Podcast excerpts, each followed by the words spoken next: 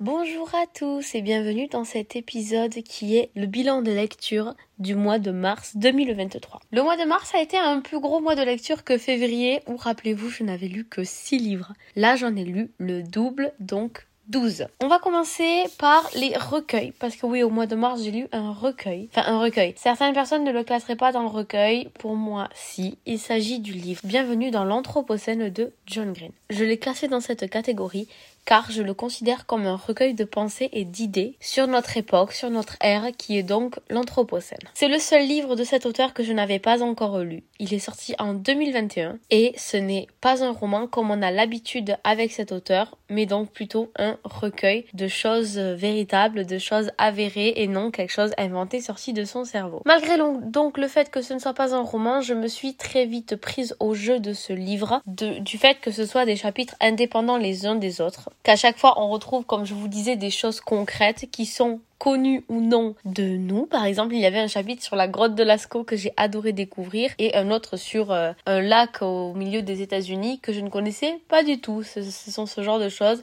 Il n'y a pas que des lieux, il y a aussi des phénomènes, des j'ai pas beaucoup d'exemples en tête là, mais je pense que vous avez compris de quoi je veux parler. Et donc grâce à ce livre, j'ai appris bien évidemment pas mal de choses. En bref, je l'ai bien aimé et j'y ai mis la note de 3 sur 5. Au mois de mars, j'ai également lu un roman graphique qui est malgré tout de Jordi Ce roman graphique a été un coup de cœur pour moi. C'est un très beau livre, une très très belle histoire. Et sa particularité est que c'est un livre qui commence par la fin et remonte le temps et les chapitres.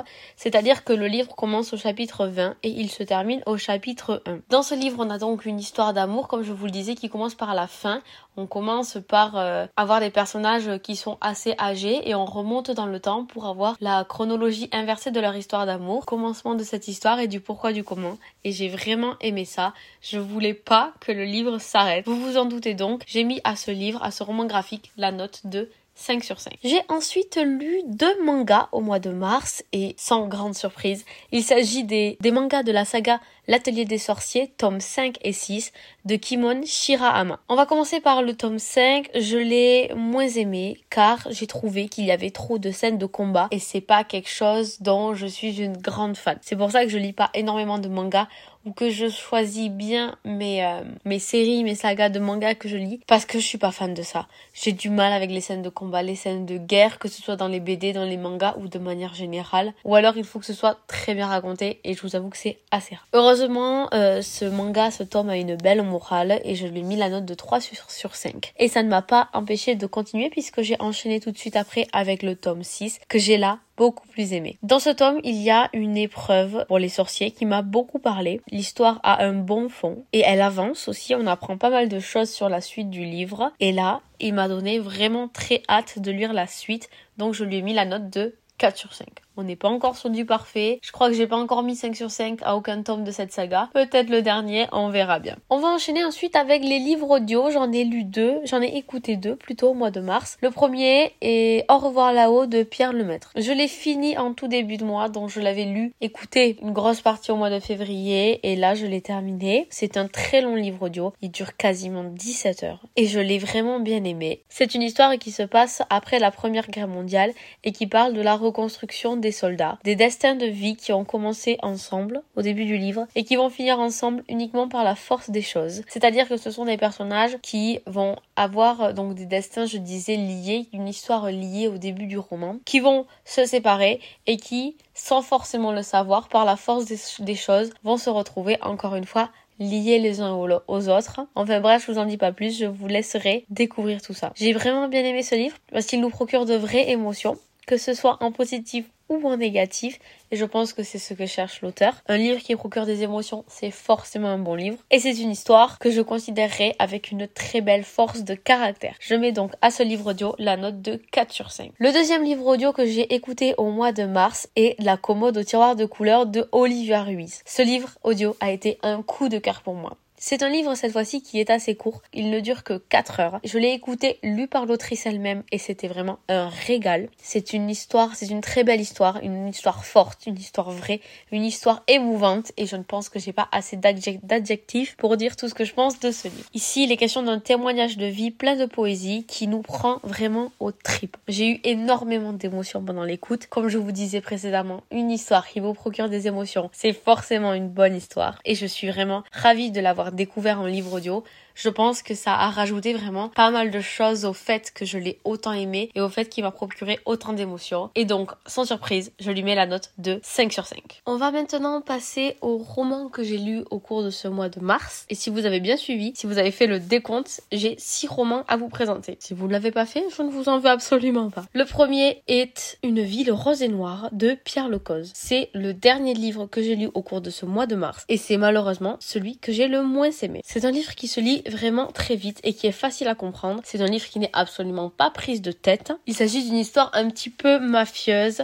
catégorisée comme policier, mais pas trop noire, malgré le fait qu'on baigne un petit peu dans du trafic de drogue. Je l'ai bien aimé parce que il se passe évidemment à Toulouse, ma ville, enfin ma ville. Je suis pas toulousaine, mais j'habite pas très très loin, quoi. Ils ont, je trouve, ils ont su rendre une sorte d'hommage à la ville, pas une ode, j'irai pas jusque là, on va peut-être pas abuser, mais malgré le fait que ce soit un roman euh, policier un petit peu mafieux comme je vous disais, il n'est absolument pas sombre. On n'y retrouve pas cette ambiance vraiment trop pesante qu'on peut retrouver dans certains romans de la et c'est pour ça que je l'ai quand même bien aimé. Mais malgré tout ça, je n'ai pas vraiment accroché avec le livre et les personnages, donc je lui ai mis la note de 3 sur 5, qui est pas si mal entre nous. Ensuite, j'ai lu le livre T'aimer à jamais de Solim Kadé. C'est un livre que j'ai eu beaucoup de chance de lire puisque il m'a été envoyé par l'auteur elle-même pour que je le découvre. Il s'agit d'un conte revisité, du conte de Cendrillon revisité, et je l'ai vraiment beaucoup aimé. C'est un livre qui se lit très vite, on est vite pris par l'histoire et franchement ce que j'ai aussi bien aimé, c'est que malgré le fait que ce livre soit un conte hyper connu revisité, l'autrice a su donner sa propre identité à l'histoire et on ne se voit donc pas faire des comparaisons avec l'histoire de base entre gros guillemets, toutes les deux lignes. L'histoire pourrait être une histoire indépendante, on ne connaîtrait pas le conte de Cendrillon, ce ne serait pas un gros handicap pour ce livre puisqu'on l'aimerait tout autant. J'ai donc donné à ce livre la note de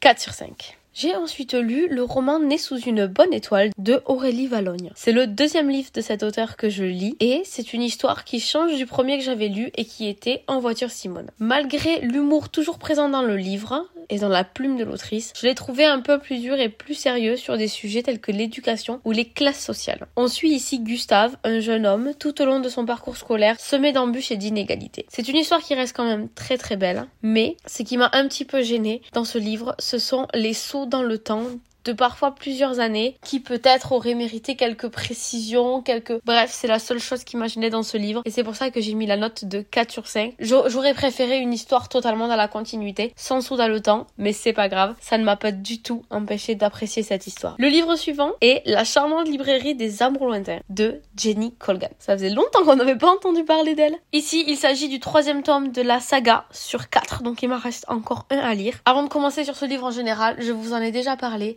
mais ce qui me gêne sur cette saga en totalité, c'est que à chaque tome, le personnage principal et l'histoire principale changent. La seule chose qui reste, c'est le lieu et la forme. Ici, on suit Lisa, infirmière, qui change un petit peu de vie du jour au lendemain et qui fait un échange d'infirmiers, de, médecins avec le médecin du village où l'histoire se passe. Du coup, ce, tome-ci, je l'ai bien aimé, mais sans plus. C'est ça reste une belle histoire avec un beau message, mais ça n'a pas été un coup de cœur pour moi. Le fait est que j'aime beaucoup tout de même les écrits de Jenny Colgan et cette saga, même si ce n'est pas ma favorite pour le moment. Elle reste sympathique et assez simple à lire. Donc j'ai mis à ce livre la note de 4 sur 5. J'ai ensuite lu Les jours où je suis née de Valérie François en lecture commune avec ma copine Sarah et on a toutes les deux frôlé le coup de cœur. Alors je dis frôlé parce que toutes les deux ça a été le cas. On a trouvé le livre trop court ou plutôt il y avait des passages pas assez gros euh, et importants pour nous sur lesquels on passe trop vite dans le livre qui aurait certainement mérité des lignes, des pages voire des chapitres en plus et ça c'est quelque chose qui nous a manqué